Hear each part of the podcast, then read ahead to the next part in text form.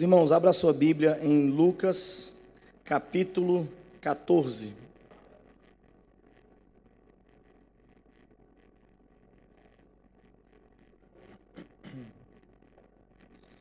Lucas, capítulo 14. A gente vai dar uma olhadinha aqui numa das parábolas mais bonitas que temos no Novo Testamento, contadas por Cristo. No verso 15, começa dizendo o seguinte: Ora, ouvindo tais palavras, um dos que estavam com ele à mesa disse-lhe: Bem-aventurado aquele que comer pão no reino de Deus. Ele, porém, Jesus, porém, respondeu. E aí vem a parábola. Veja, essa frase deste alguém que está na mesa com Jesus, uma refeição importantíssima, na casa de um certo fariseu importante. Essa frase, feliz aquele que comer pão no reino dos céus. É uma frase belíssima. Parece ser a frase certa. E eu acho que é mesmo. Feliz mesmo é aquele que comer pão no reino dos céus. Mas ao que tudo indica, a frase certa estava nos lábios errados. Ou melhor dizendo, a frase certa brota de um coração errado. E aí, como resposta a essa frase certa de coração equivocado, Jesus oferece uma parábola para tentar desenhar para essa pessoa que está na mesa ali que ela está equivocada quanto ao que pensa.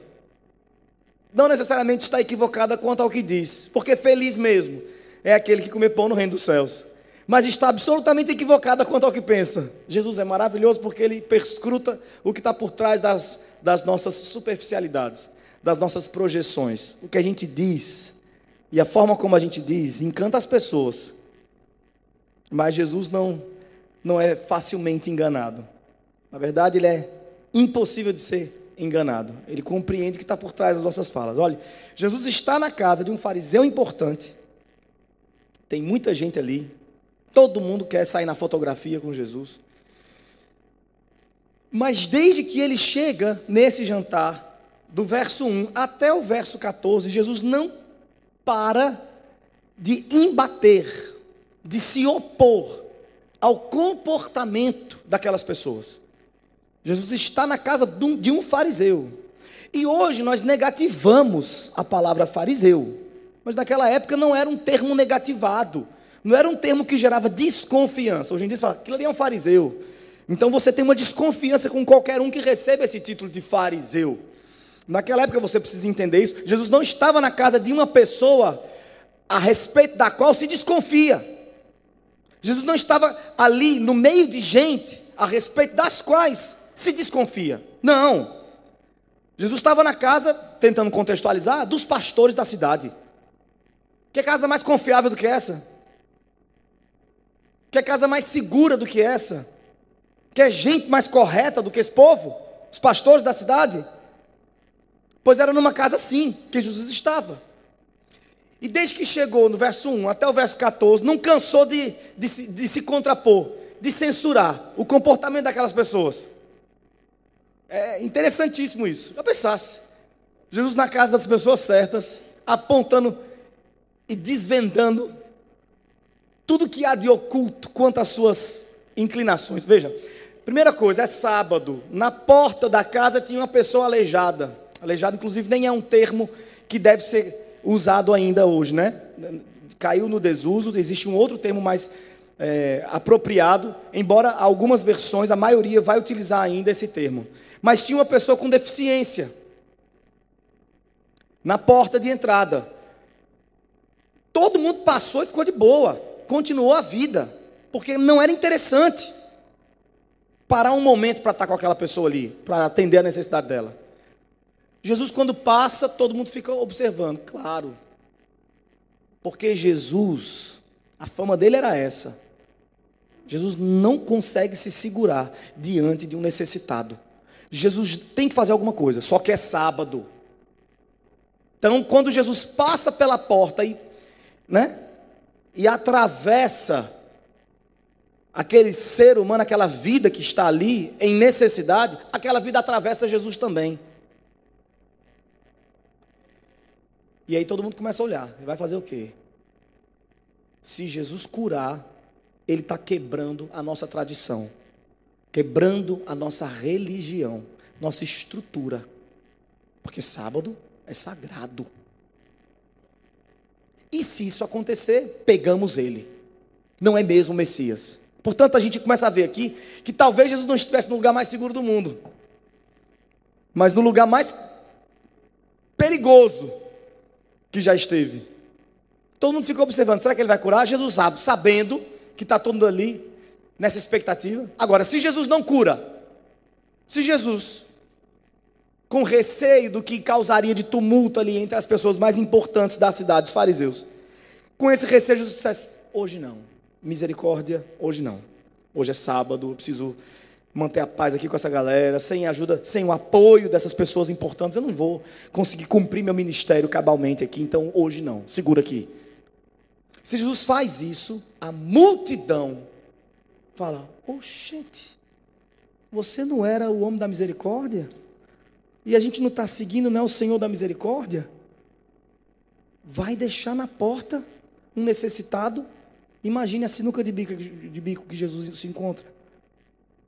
E aí, antes de fazer qualquer coisa, Jesus com a batata quente na mão joga no colo dos fariseus. Os fariseus só olhando assim. Se ele vacilar, é sábado. Se ele vacilar, ele quebrou a lei, não é o Messias. E a multidão, se ele não fizer isso, ele não é o nosso Salvador. Jesus joga no colo dos fariseus. E aí, eu devo curar? Pergunta logo. O que, que vocês acham? Eu curo ou não curo? É sábado. O que, que eu faço? Agora o problema é dos fariseus. Porque se os fariseus respondem, cura, os fariseus estão quebrando com a sua própria tradição. A multidão vai dizer: Oxente, mas não é sábado? Eu não fui, eu não fui disciplinado semana passada porque fui pescar no sábado? Minha família passando fome, vocês não, não, não ofereceram misericórdia para mim? Eu não fui repreendido o ano passado porque era sábado eu fui ajudar minha, minha mãe que tinha se machucado? E eu não deveria ter ido lá, eu deveria estar no templo? Não foi vocês que falaram isso para mim? Que não existe esse negócio de mãe, de pai, de filho, de nada quando é sábado. Então, se os fariseus dizem cura, a multidão fala, então vocês quebraram a tradição de vocês. E se os fariseus dizem não cura, eles quebram o valor supremo da lei, que é a vida. Toda lei existe para manutenção da vida. Mas a religião faz uma manobra ao longo dos anos que é incrível.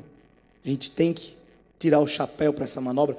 Ela transforma a lei não em uma ferramenta de manutenção da vida, mas num sistema, mas numa ferramenta para manutenção de um sistema.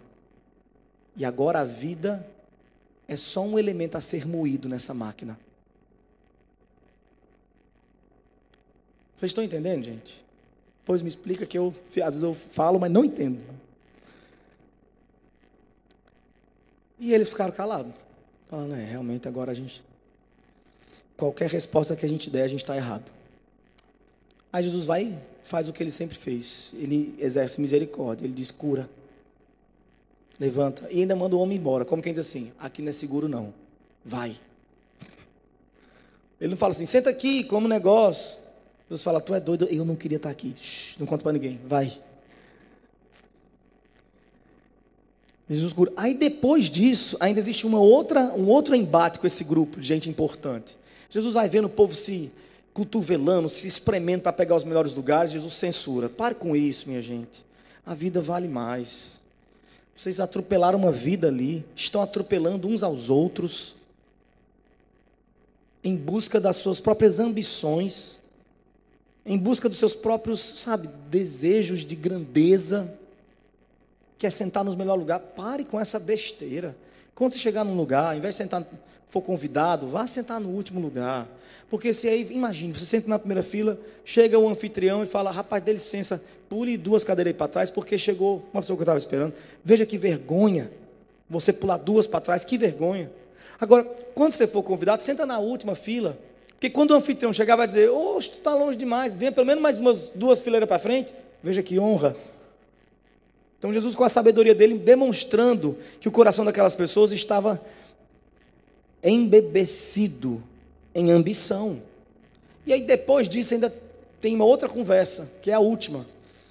Um terceiro embate.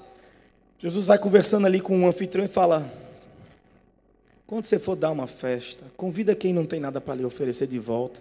Pelo que eu estou vendo aqui, você só chamou sangue azul, gente igual a você. Como é que você vai dizer que é generoso se, quando você convida para a sua festa, o que você na verdade demonstra estar fazendo é um investimento?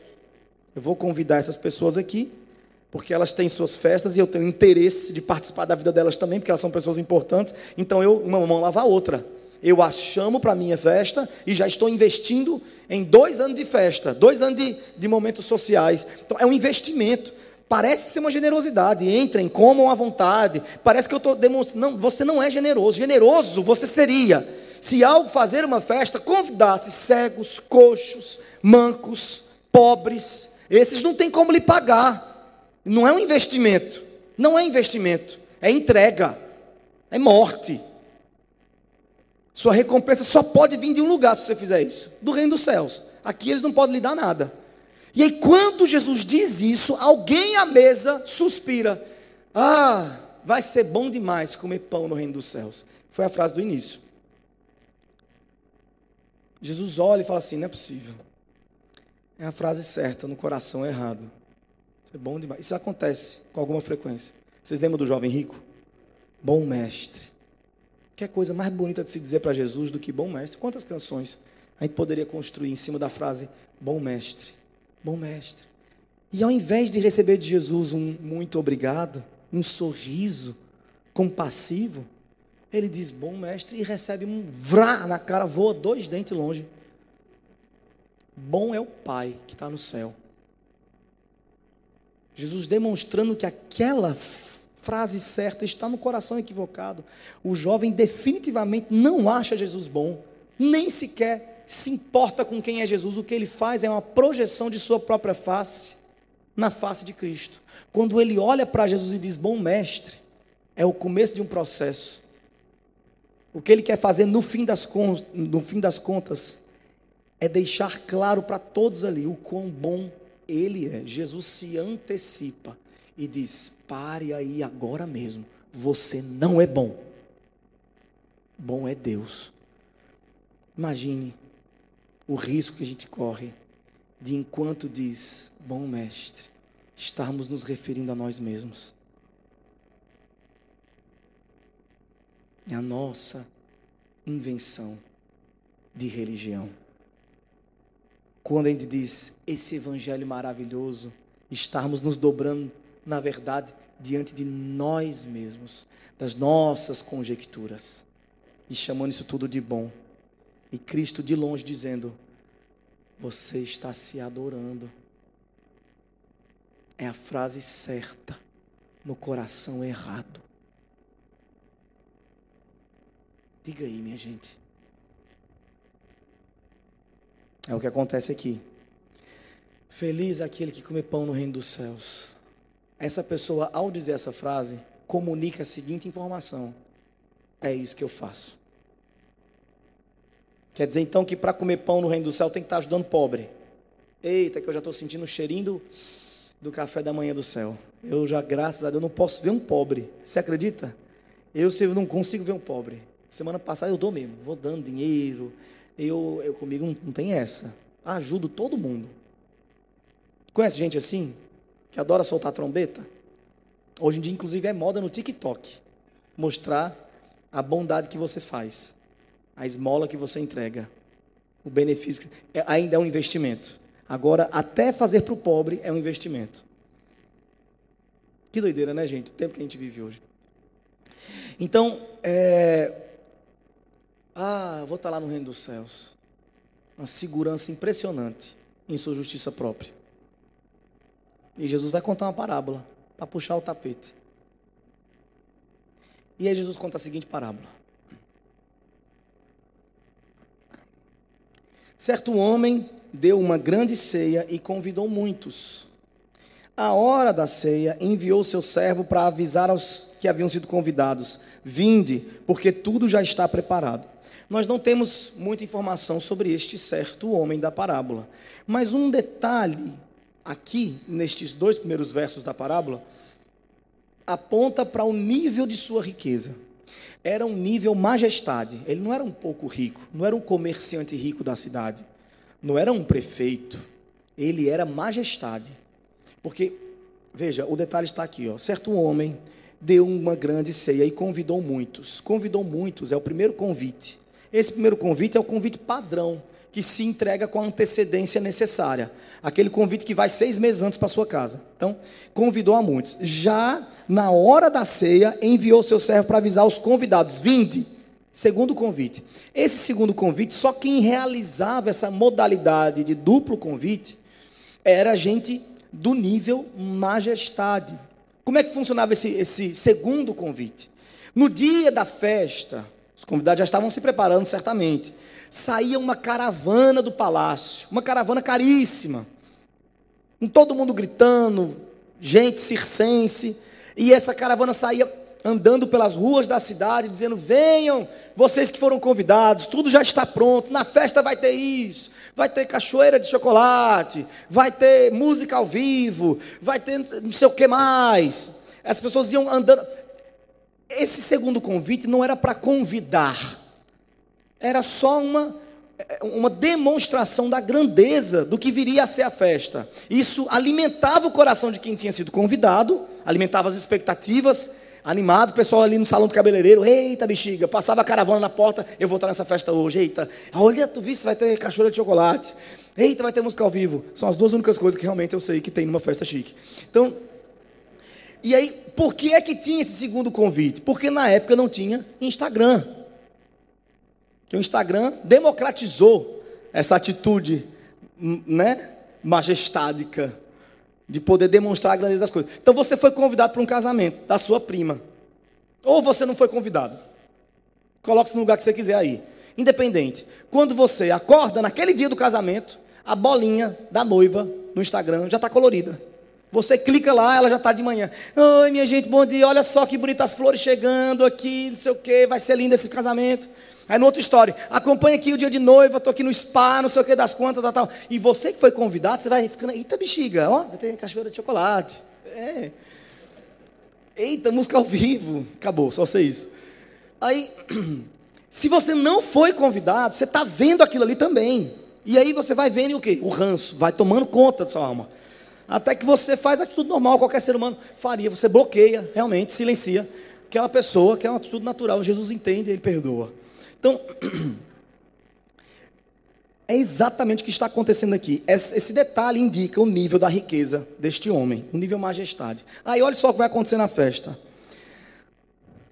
Verso 18. Não obstante, todos a uma começaram a excusar-se. Não obstante, esse todos a uma demonstra no original, no grego, que havia um complô, havia uma ideia coletiva de opor-se a essa festa. É como se houvesse tido uma reunião, todos a uma. Cada um deu uma desculpa, mas todos estavam em acordo. Em acordo, havia um acordo. A gente não vai. E aí, a gente vai? Vamos não, de jeito nenhum. Nós não sabemos as razões, mas a gente entende que eles se juntaram para boicotar essa festa. E a gente não vai, ninguém vai. E o que é que a gente vai dizer? Aí eles falam: bom, aqui a gente não vai ensaiar, não vamos ensaiar, não. Cada um dá a desculpa que quiser dar, para não parecer que a gente está né, em complô. Então, aí Jesus vai oferecer três categorias de desculpas. Não significa dizer que eram três convidados apenas, mas é tipos de desculpa. Teve gente que deu esse tipo de desculpa aqui. Teve outra galera que deu esse tipo de desculpa. E teve outra gente que ainda deu esse tipo de desculpa. Vocês entendem? Então veja bem as desculpas variadas. Disse o primeiro, ainda no verso 18: Comprei um campo e preciso ir vê-lo. Rogo-te que me tenhas por excusado. Impressionante o camarada que é rico, até na hora que ele faz a coisa errada, ele tem a finese de pedir desculpa. Rogo-te, eu queria muito que me desculpes. Isso ainda hoje é um comportamento padrão de gente rica. Camarada faz a coisa errada, mas o comportamento dele, ético, é uma, de uma finese que você quase acredita que ele queria mesmo muito ir. E que aconteceu alguma coisa assim de última hora. Agora veja essa desculpa aqui. Comprei um campo. A primeira desculpa, né? E preciso ir vê-lo. Rogo que me desculpe. Nós temos um afastamento social, cultural, geográfico enorme dos primeiros leitores dessa, dessa parábola, dos ouvintes primários, né? Para os quais Jesus contou a parábola. Isso nos impede de entender a ironia e o teor cômico dessa desculpa. Mas quando Jesus disse que houve entre eles alguns que disseram: Rapaz, eu comprei um campo, preciso ir vê-lo. As pessoas ali deram risada. Qual que é a fama do judeu hoje? Hoje. Que ele é o quê, gente? Até você, se você for judeu, até me desculpa. Mas o pessoal fala que, que, que o judeu, as pessoas dizem por aí, eu não acredito nessas coisas. Dizem que o judeu é, né, mão amarrada mesmo. E que ele é bom de fazer negócios. Esse é o judeu de hoje. Imagine você o judeu raiz daquele tempo. Aí Jesus está dizendo que um deles falou o seguinte: Eu comprei uma terra sem ver. Porque hoje é absolutamente natural a gente comprar qualquer coisa sem ver. A gente compra, tem até o código do consumidor que nos protege. Todo dia a gente compra coisa sem ver. Pela internet. Chega, não gostou, devolve. Tentou. Naquela época não era assim. Portanto, é uma, é uma desculpa absolutamente ridícula para o contexto judaico. Comprei uma terra, preciso ir vê-la. Oxe, tu compras sem ver? Vai ver de noite. Oxe, quem já viu um negócio desse? Vocês estão entendendo? Vem o segundo. Aí, olha só. KKKKKK, o pessoal riu. Obrigado pela interpretação, vocês são ótimos atores. Aí, veio, aí Jesus fala do segundo, quando a, a risadaiada acabou, Jesus fala, e outro, que disse o seguinte: comprei cinco juntas de bois e vou experimentá-las. Rogo-te que me tenhas por desculpado. Mais uma vez, a finesse do rico. Cinco juntas de bois. Era um equipamento tecnológico daquela época, né? Tecnologia para arar a terra, para colheita e tudo. Uma coisa caríssima. Cinco juntas de bois. E Jesus falou assim: teve gente que disse assim: comprei cinco juntas de bois. Me desculpe, eu tenho que ir lá experimentar. Você comprou sem ver? Vai experimentar de noite? Foi lá, comprou aqueles bois sem saber a procedência, quem foi a senhora vaca que pariu aquele boi, que tipo de ração era dada para aquele boi. Comprou na cega mesmo. Não faz sentido isso aqui. Desculpa horrorosa, ridícula. Não, não cabe, não faz sentido. E aí vem o terceiro e último, com a pior das desculpas. Esse aqui, sabe quando você junta para mentir com seus amigos? Acho que todo mundo aqui que é crente já fez isso várias vezes. Talvez, talvez hoje de manhã você estava fazendo isso, né? Então, sabe quando você junta para mentir com seus amigos? Vamos para o culto, não. O que, que a gente fala para o pastor? Ah, cada um fala uma coisa para não parecer combinado. Né? Aí sempre tem aquele que entrega, que a mentira dele é a pior que tem. Não tem? Esse aqui é o terceiro. Esse aqui, ele não conseguiu pensar numa coisa, não deu tempo dele elaborar. Ele passou todos os seis meses pensando numa desculpa, testou várias, mas na hora do vamos ver, se sentiu pego de surpresa, falou a desculpa mais horrorosa, não deu tempo nem de pedir desculpa, fechou a porta. Sabe quando você fala e você escuta o que disse? Aí você se arrepende. Quando você escuta, você fala, fala ai, é o caso desse terceiro. Ele fala o seguinte: outro disse, casei-me, por isso não posso ir. Ponto. Não tem nem a coisa do rogo que me desculpes. Porque não. Porque esse aqui foi desculpa. É quase como se ele tivesse assim: eita, eu casei. Bah. Fechada a porta assim. Porque não, não faz sentido. Para a gente faz. Quando a gente lê esse texto, com a nossa cabeça ocidentalizada, hipermoderna, brasileiros, a gente a gente olha, olha para esse texto aqui, a gente fala, é isso mesmo, com certeza. Não, está certo ele. Isso aqui coberto de razão. Porque para a gente casar, a gente ganha uma, é, é, a gente ganha uma carta branca para a gente poder dizer não para qualquer evento de família de igreja por um ano. Ai, pastor, não vou poder porque você sabe, eu casei. Aí o pastor, é, é que foi fevereiro, né, irmão? Tá, tá. Aí o diácono já salva, fala, mas pastor, deixa, deixa que ele, daquele jeito. Aí começa aquelas brincadeiras, vai para casa, menino, o que, que você está fazendo aqui? Né? Então, para a gente faz sentido. Você casou, é um ano que você está de carta branca para ficar em casa, não tem jantar de família, não tem nada. Mas naquela sociedade, não existia razão mais óbvia para se aceitar um convite de um banquete do que a razão do casamento. Olhe como é que eles funcionavam. Se você fosse convidado para ir para um banquete, você noiva, por exemplo, fosse você é recém-casada, você está ainda nas suas núpcias, nos seus primeiros 12 meses de casado. Você foi convidado para um banquete, sabe como é que você iria vestida? Com a roupa do seu casamento. De modo que imagine, você está no seu casamento e entra uma noiva, do nada. Entra outra noiva aqui nessa porta e vai entrando noiva. Tome noiva. Se isso acontece hoje, é um desespero. A noiva mesma, do, primeiro quem não sabe quem, quem vai parabenizar, né? Muita noiva. E segundo que a, é, a, a, noiva mesma do casamento vai cair no choro. O que, que é isso? Está acabando com o meu brilho. Ninguém pode ir de branco no casamento dela. É falta de educação na nossa sociedade. Mas entenda, naquela sociedade a noiva estaria chorando de emoção. O pai entrando no quarto, minha filha, tu não sabe, sete noivas sucesso nosso casamento. Agregava valor àquela festa. Então, era uma questão de, de, de, de, de associar as alegrias.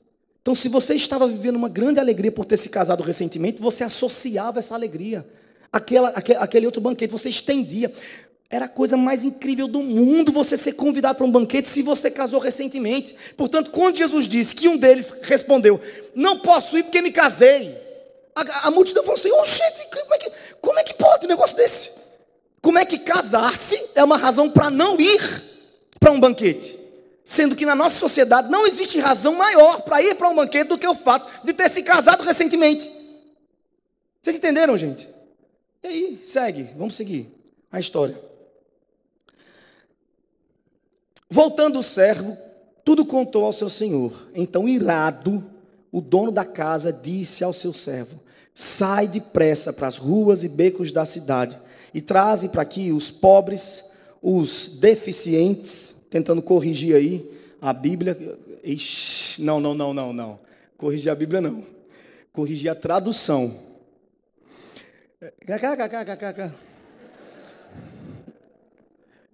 Os deficientes, os cegos e os coxos. O dono da festa ficou muito irado com essa postura do que nós vamos chamar de lista A, a postura da galera da lista A, o grupo A dos convidados. Fala, agora você vai para dentro da cidade, ruas, becos. Alcancei todo mundo que for pobre, cego, os coxos, os deficientes. Traga todo mundo para cá. E aqui é o seguinte: é o grupo B, é a segunda lista de convidados. E aqui existe uma outra natureza de convite, porque ele diz o seguinte: Cadê me perdi? Sai depressa para as ruas, becos das cidades e traze aqui. Traga. No termo grego, que está traduzido para nós em português como traze aqui ou traga, a ideia aqui é pega pela mão e venha guiando. É uma ideia de você ter um contato físico. É quase como se dissesse assim: carregue. Pegue no colo e traga para cá. Aí você, você nota a diferença. No grupo A, o convite é venha. Para o grupo B, o convite é traga pela mão. Se for necessário, carregue no colo. Guie. Por quê? Que para o grupo A é venha. E para o grupo B, traga pela mão. A resposta é óbvia. O grupo A sabia o caminho, tinha roupa propícia para aquele ambiente, convivia naquela sociedade, andava naquelas ruas, era o bairro deles, era o setor deles. Eles tinham a fala certa, a postura adequada, a roupa propícia, as condições necessárias para chegar até lá físicas, financeiras e sociais. A lista B, mesmo que considerasse muito positivo o convite, não conseguiria chegar até lá. Não tinha condições nenhuma. Você olha aqui. Primeiro, eles eram pobres, o que significava dizer que eles estavam afastados socialmente do local onde a festa aconteceria. Não era um local que eles conviviam, que eles frequentavam. Talvez alguns deles pudessem, inclusive, dizer: Eu nunca fui lá, não sei nem o caminho. Além disso, entre eles tem cego. Como é que o cego vai sozinho, sem que um guia o leve? Gente aleijada, deficiente, gente com dificuldade física de locomoção. A ideia é: traga pela mão, porque mesmo que eles gostem, eles não têm como chegar aqui. Não são propícios, não tem nem a roupa. Há quem pudesse dizer: eu queria muito ir, mas com que roupa eu vou?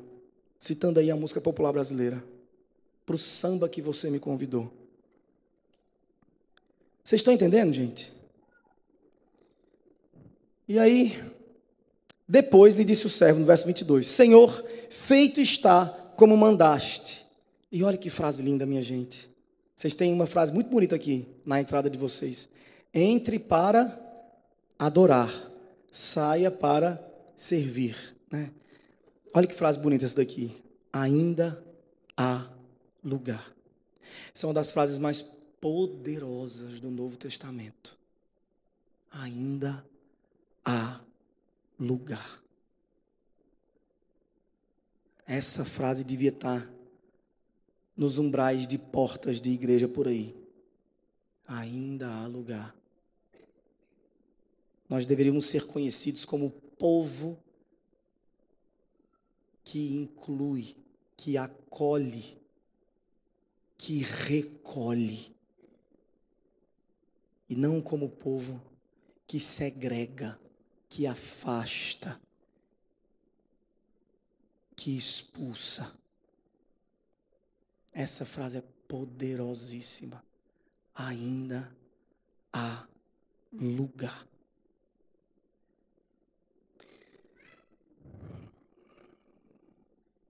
Verso 23: Respondeu-lhe o Senhor: Sai pelos caminhos e atalhos, e obriga a todos a entrarem, para que minha casa fique cheia.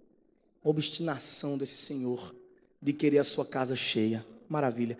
Mas vamos lá. Cria-se aqui então uma lista C. É o grupo C. Para o grupo A, o convite é venha.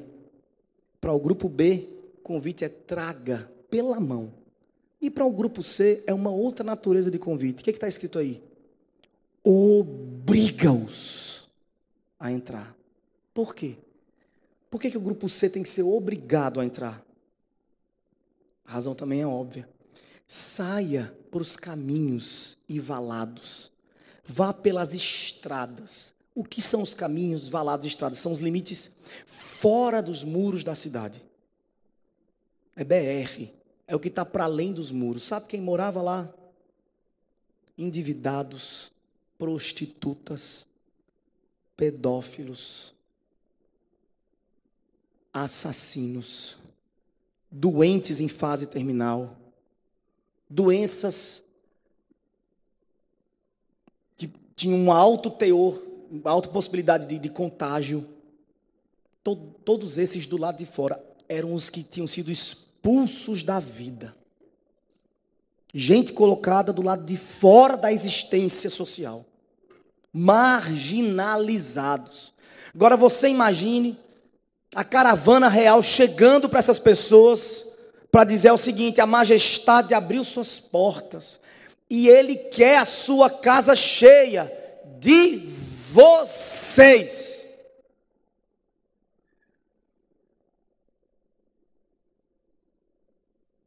eles chegariam a apenas duas conclusões. Ou, ou, ou isso aqui é uma, uma grande palhaçada, estão fazendo hora com a nossa cara. É uma piada, isso não existe. Ou é uma emboscada, vão matar a gente.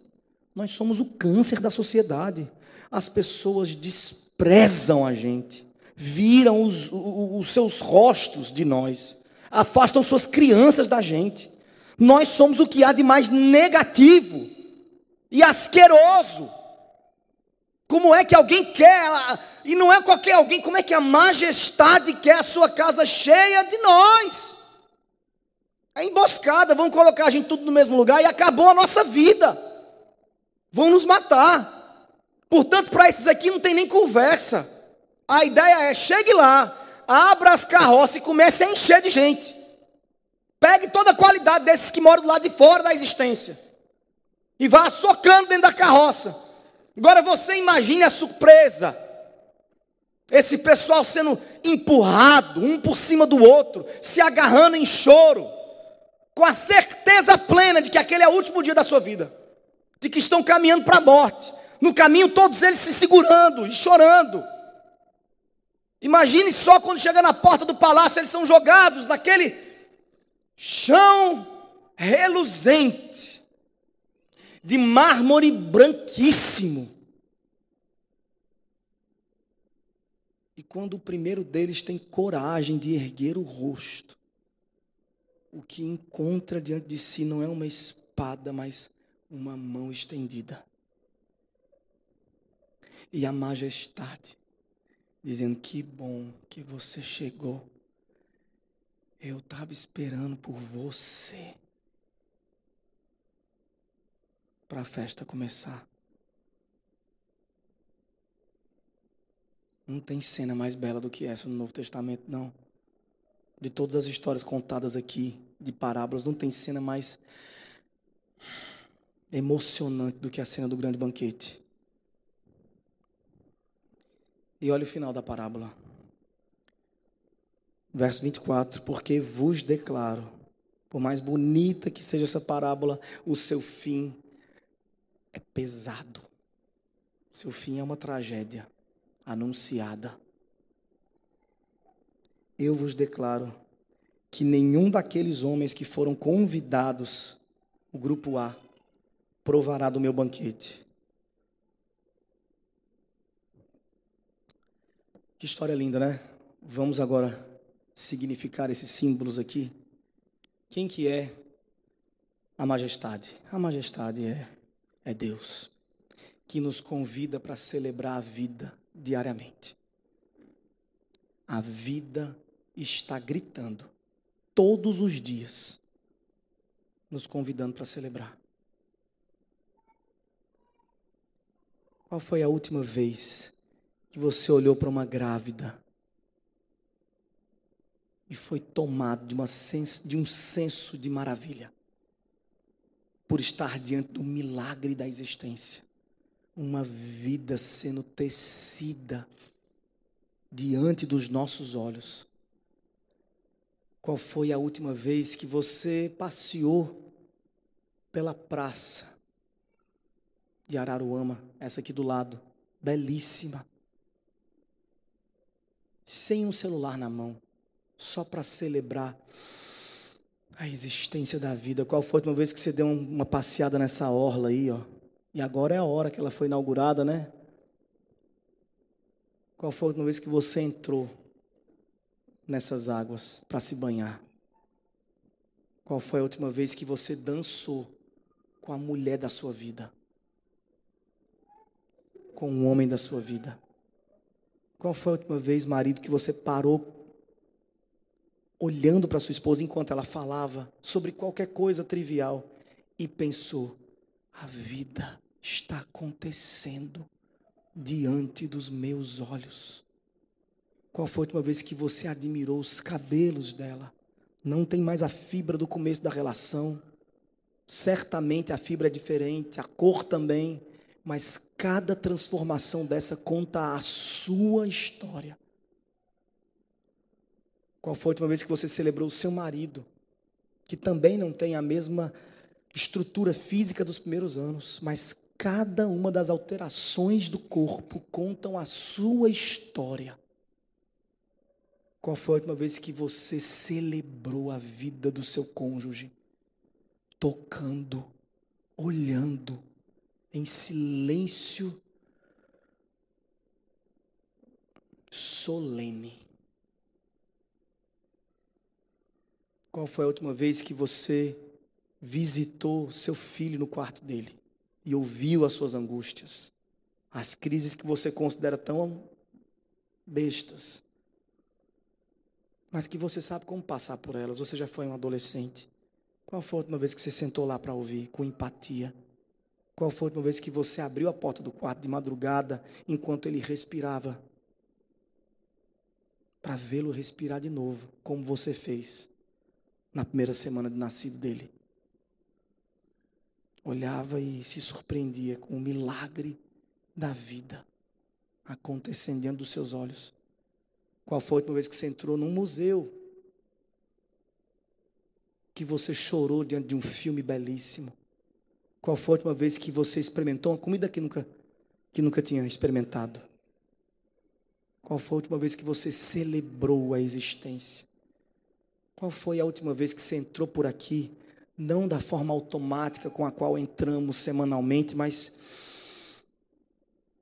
tomado por um senso de maravilha, por estar reconectado a Deus e à comunidade? Qual foi a última vez que você partiu o pão lembrando-se seriamente da carne rasgada? Que você bebeu do vinho lembrando-se do sangue aspergido? E da misericórdia sobre um pecador que é você? Qual foi a última vez que você chorou aqui? Aqui, nessa casa que um dia você já chorou com alguma frequência. Qual foi a última vez que você abriu esse banquete e se deliciou com os sabores mais exóticos, explosivos e ternos que o universo poderia provar? Qual foi a última vez que você olhou para esse livro com a mesma disposição com a qual a gente está diante de um prato de alimento sedutor? E aí talvez você me diga, Marco, eu gostaria de celebrar a vida, de olhar para quem está necessitado na porta, e ao invés de atropelar, permitir-se ser atropelado por ele. Eu gostaria de considerar o irmão e deixar que ele sente nos melhores lugares, considerar a vida. Eu gostaria, Marco, mas deixa eu te falar uma coisa, eu comprei um campo, é meu trabalho. Eu queria dar mais tempo para minha esposa, para os meus filhos, mas o meu trabalho, olhe que loucura. Olhe que absurdo, olhe que tragédia cômica. Nós trabalhamos por nossa esposa e por nossos filhos e os perdemos. Tão patéticos quanto esses aqui, que compraram uma terra sem olhar. Eu queria eu queria muito gastar mais tempo com a minha cidade, respirando o ar da existência. Eu queria plantar e ver crescer. Eu queria regar. Eu queria cuidar. Eu queria celebrar a existência. Mas, Marco, eu comprei cinco juntas de boi, a, a, tecnologia, o meu celular, a Netflix, a Marvel, consome cada segundo do meu tempo. os videogames, a nova série que eu acompanho, saiu a nova temporada, eu preciso fazer. É, a tecnologia me suga, de tal maneira que eu já não estou mais aqui. O avatar que está, o ser real está lá dentro da tela. E aqui vive um avatar que não respira, não sente, não se emociona, não mergulha em rio nenhum. porque está afundado nas cinco juntas de boi.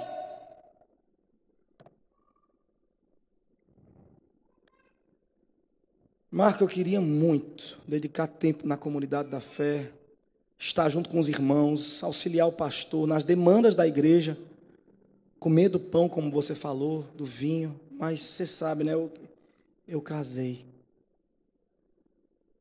E de todos não tem um que esteja mais equivocado do que esse. E de todos os casos, não tem um que se repita com tanta frequência quanto esse. Curioso.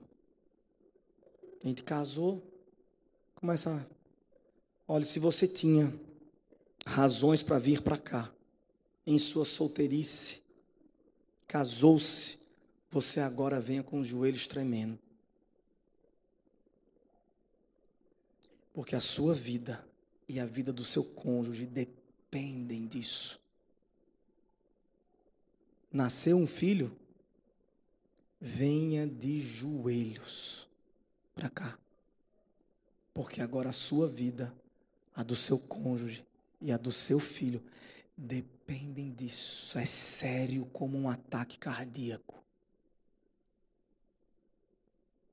Eu queria, Marco, tá ouvindo, mas você sabe, né? Eu tenho que levar o menino na natação. Ele agora está com um grupo de estudo de não sei o quê, está fazendo inglês. E aí você vai tirando seu filho da convivência dos santos. Você vai afastando ele da igreja, porque você é uma excelente mãe. Você é um excelente pai. Você quer que seu filho seja muito bem sucedido, mas você é um péssimo pai e uma péssima mãe, porque a sua paternidade e a sua maternidade estão exclusivamente concentradas na vida material do seu filho. E o seu filho é espírito. Ele está para além dessa vida efêmera, que não dura mais do que 100 anos. O que é 100 anos para um ser eterno? Pelo amor de Deus. O que é 100 anos para um ser eterno? Haverá um dia que a gente não vai se lembrar sequer de como era o pôr do sol. Só a palavra do Senhor dura para sempre. Haverá um dia que a sua flor mais cheirosa, sua preferida, você vai fazer um esforço para tentar se lembrar como é que era as suas curvas. Porque já não vai estar mais lá. Vão ter outras coisas maravilhosas demais e incríveis, mas vai ter passado o material conhecido hoje. Afaste o seu filho da igreja, porque você é um excelente pai e quer que ele viva bem esses 100 anos dele aqui. Cuidado! Você pode estar preparando um excelente cidadão poliglota para conversar inglês com o diabo a eternidade inteira.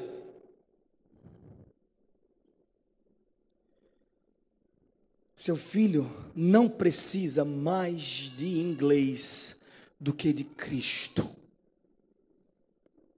Não precisa mais de cursinhos e, e de vida social do que precisa do Evangelho. E a grande curiosidade do caso é que uma coisa não exclui a outra. É que é possível você colocar seus filhos aqui ao lado dos anciãos da igreja, da comunidade, e ao mesmo tempo esforçar-se quanto ao desenvolvimento social deles. É possível. Agora, afaste-os. E quando eles chegarem na adolescência, na juventude, e que se afastassem, ah, as companhias, é, a companhia dele com a mãe dele. Ah, as companhias, não sei porque que meu filho não gosta da igreja, mas não gosta, porque você não, você não trouxe ele para cá. A criança tem que ser criada ao lado dos homens e mulheres de cabelos brancos da comunidade. Pelo amor de Deus, os nossos filhos têm que reconhecer o valor desses santos homens que andam entre nós aqui. Ontem tinha um ônibus cheio indo para Caldas Novas. Bota umas três crianças no meio, gente. As nossas crianças e adolescentes têm que andar com quem tem cabelo branco na comunidade da fé.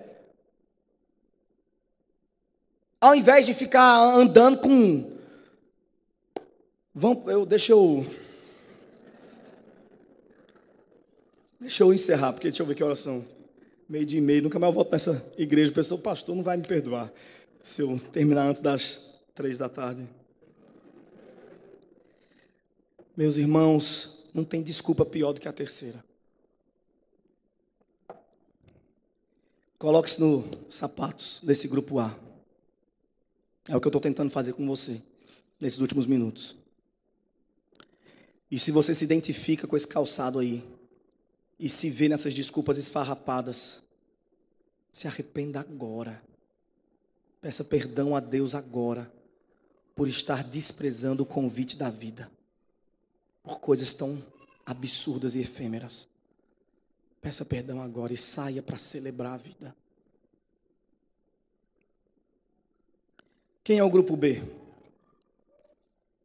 O grupo B somos nós mesmos. Esse sapato nos serve perfeitamente. Porque enquanto o grupo A, do ponto de vista exegético, é, obviamente, os judeus que receberam o convite dos profetas e sabiam chegar naquele ambiente, era casa comum, e, enfim, o caminho de roça deles, eles viraram as costas para o evangelho. Mas aí o rei disse: Eu quero minha casa cheia. E aí o evangelho chegou até quem? Chegou nos gentios, no grupo B, gente que não conhecia essa estrada, gente que não frequentava esses caminhos, que nunca tinha ouvido falar, não era propícia, não tinha roupa certa, não falava a língua certa.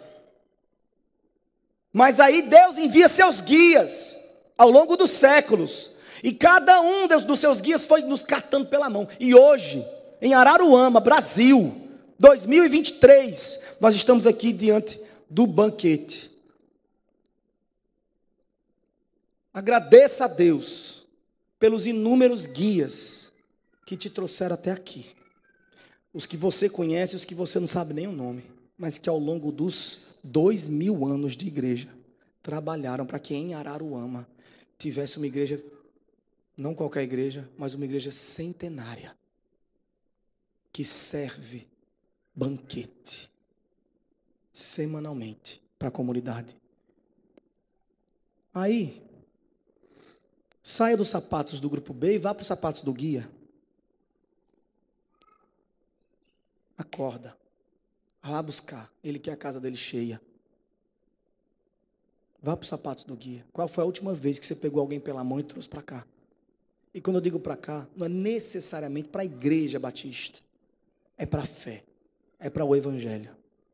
Qual foi a última vez que você, ao invés de atropelar um necessitado que estava na porta da existência, você se deixou ser traspassado por ele?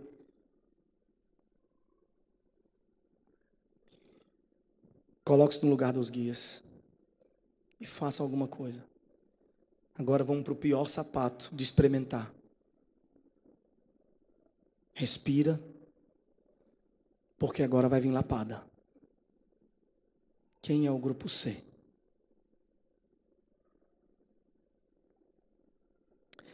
Vou dizer de maneira bem genérica, obviamente, correndo sérios riscos de errar, mas vou dizer de maneira genérica. Não tem ninguém aqui do grupo C. Posso estar errado. Não tem ninguém. Porque se tivesse alguém do grupo C aqui, a gente ia identificar, haveria uma clareira em volta. O grupo C é o completamente outro. É aquele que você botou do lado de fora da sua existência.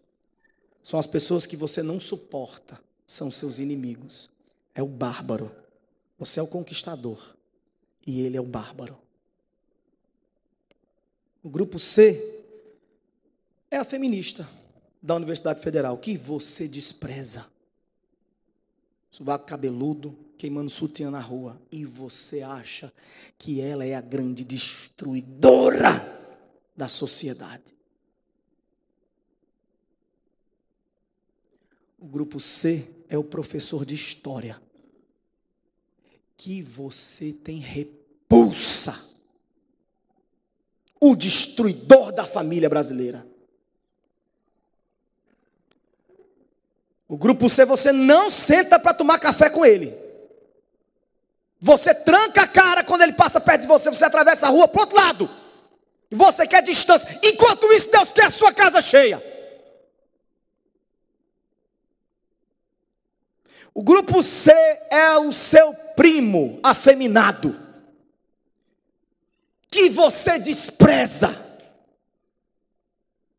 morre de vergonha de andar com ele na mesma calçada. Nunca chamou para um cinema.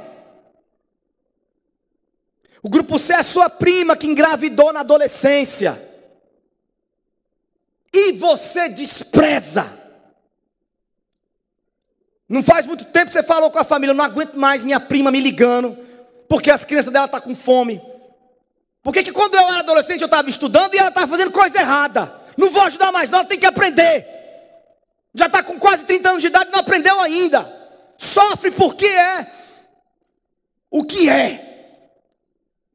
Você botou do lado de fora dos muros da sua existência.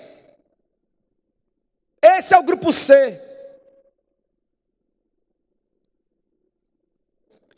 Grupo C é o seu tio alcoólatra, que há anos atrás, na festa da família, falou tudo que você sempre quis dizer, seu covarde na cara de todo mundo.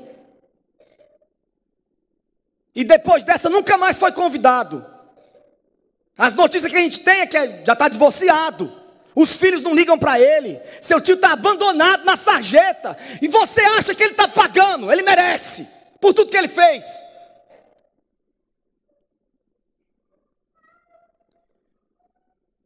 Pelo amor de Deus. Eu vim aqui com a Bíblia aberta em Lucas capítulo 15 para pedir a vocês nesse exato momento, com todo jeito e carinho do mundo, pelo amor de Deus, se coloque nos sapatos do grupo C. Por um momento, pense o que é ser o primo afeminado da família, o alvo da piada dos tios.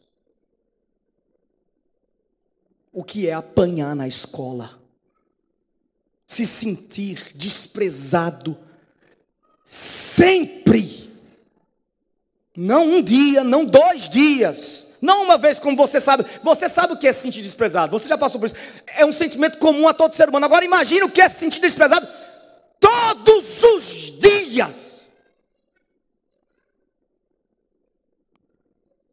Se coloque nos sapatos da sua prima pelo amor de Deus. Imagina o que é abrir o armário de comida enquanto a criança está chorando na sala e não ter o que comer e ainda se sentir culpada, porque sabe que fez tudo errado. Se coloque nos sapatos do seu tio, por favor. Imagine o que é, depois de uma vida inteira, estar só.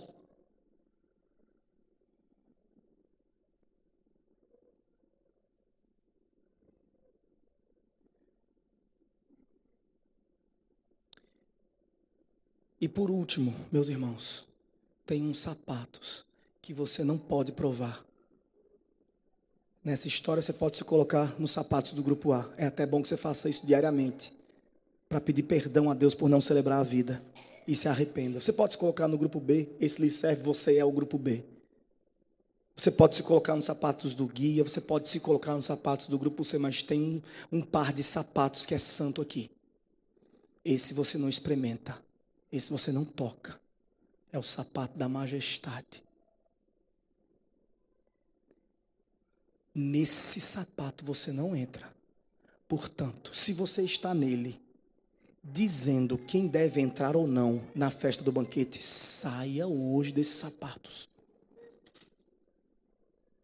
Se você está na porta do banquete, regulando a mesa de Deus, saia hoje desses sapatos. Porque Ele quer a sua casa cheia. Lembre-se do filho mais velho que calçou esses sapatos. E no final da história ficou do lado de fora. Tinha tanto zelo sobre como gastar e gerenciar as coisas do pai, que era um desperdício receber aquela qualidade de gente e matar um novilho e fazer festa, um desperdício, jogar dinheiro. Ele, ele tinha tanto zelo pelas coisas do pai, se sentiu o próprio pai, calçou os seus sapatos e ouviu o pai dizer: Olha, meu filho, tudo que eu tenho sempre foi seu, você não usufruiu porque não quis. Seu filho, seu irmão, era morto e reviveu. Estava perdido e foi achado. Se você não é capaz de celebrar a vida, E a história termina com o filho mais novo dentro e o filho mais velho fora.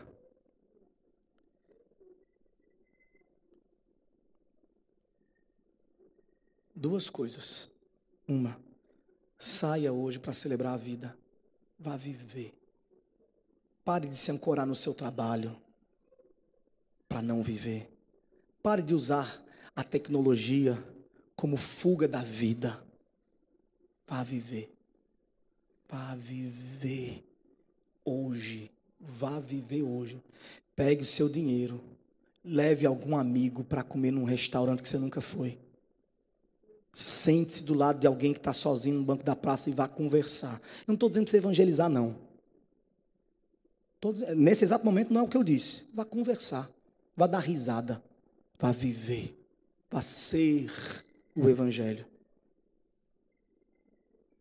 E a segunda e última coisa, leve no coração essa frase aqui, ó. Deus quer a sua casa cheia.